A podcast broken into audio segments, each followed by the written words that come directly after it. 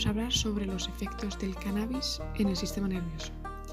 El cannabis o marihuana es una de las drogas más consumidas, aun siendo una sustancia ilegal en muchos países. Al margen de sus posibilidades usos terapéuticos, los médicos y además expertos siguen intentando avisar y concienciar de las nocivas consecuencias para la salud que derivan del consumo crónico. ¿Cómo afecta el cannabis en el cerebro? Diferentes análisis científicos demuestran que el cannabis o marihuana afecta negativamente al funcionamiento del cerebro, pudiendo generar consecuencias irreversibles. El cannabis afecta a los neurotransmisores de nuestro cerebro y estos neurotransmisores son los que controlan todo nuestro sistema nervioso. Y es por esta razón que alterarlos de una, de una forma abrupta con agentes externos no equilibrados como es el THC es muy peligroso y puede generar daños importantes en nuestro cerebro. En edades juveniles el cerebro es más vulnerable a los efectos psicoactivos del cannabis, por lo que es una situación con mayor riesgo de consecuencias perdurables en el tiempo al consumirlo. Además, cualquier persona que fume cannabis verá alterada la función de sus células cerebrales. Su consumo altera la percepción sensorial, reduce la memoria a corto plazo, la atención y las habilidades motoras. Ahora vamos a hablar sobre los efectos a corto plazo la principal sustancia química activa de la marihuana es el THC. Cuando una persona fuma marihuana, el THC va de los pulmones al corriente sanguíneo y desde allí acaba llegando al cerebro y a otros órganos. THC también conecta con receptores de las células nerviosas de otras partes del cerebro que regulan el pensamiento, la memoria, la coordinación y la concentración. Esto puede provocar efectos secundarios indeseables como son los siguientes. Dificultades para pensar y para resolver problemas.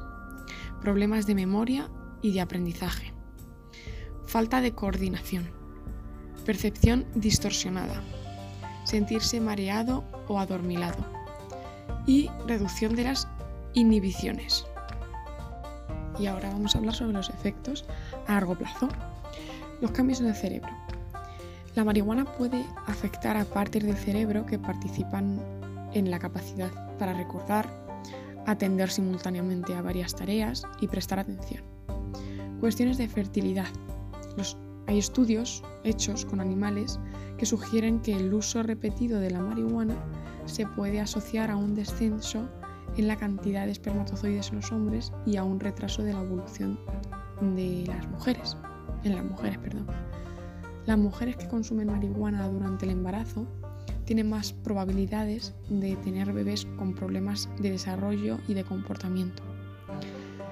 Eh, problemas respiratorios. La gente que fuma mucha marihuana puede desarrollar problemas en el sistema respiratorio como un incremento de, la de las mucosidades, tos crónica y bronquitis. Problemas en el sistema inmunitario. El uso de marihuana durante largos periodos de tiempo puede hacer más difícil que el organismo luche adecuadamente contra las infecciones. El uso de la marihuana como medicamento. Eh, la Administración de Medicamentos y Alimentos de Estados Unidos ha aprobado unas pastillas que contienen THC u otros cannabinoides, eh, que son unas sustancias químicas similares al THC, eh, para ayudar a aliviar el dolor, las náuseas, la rigidez muscular y otros problemas relacionados con el movimiento.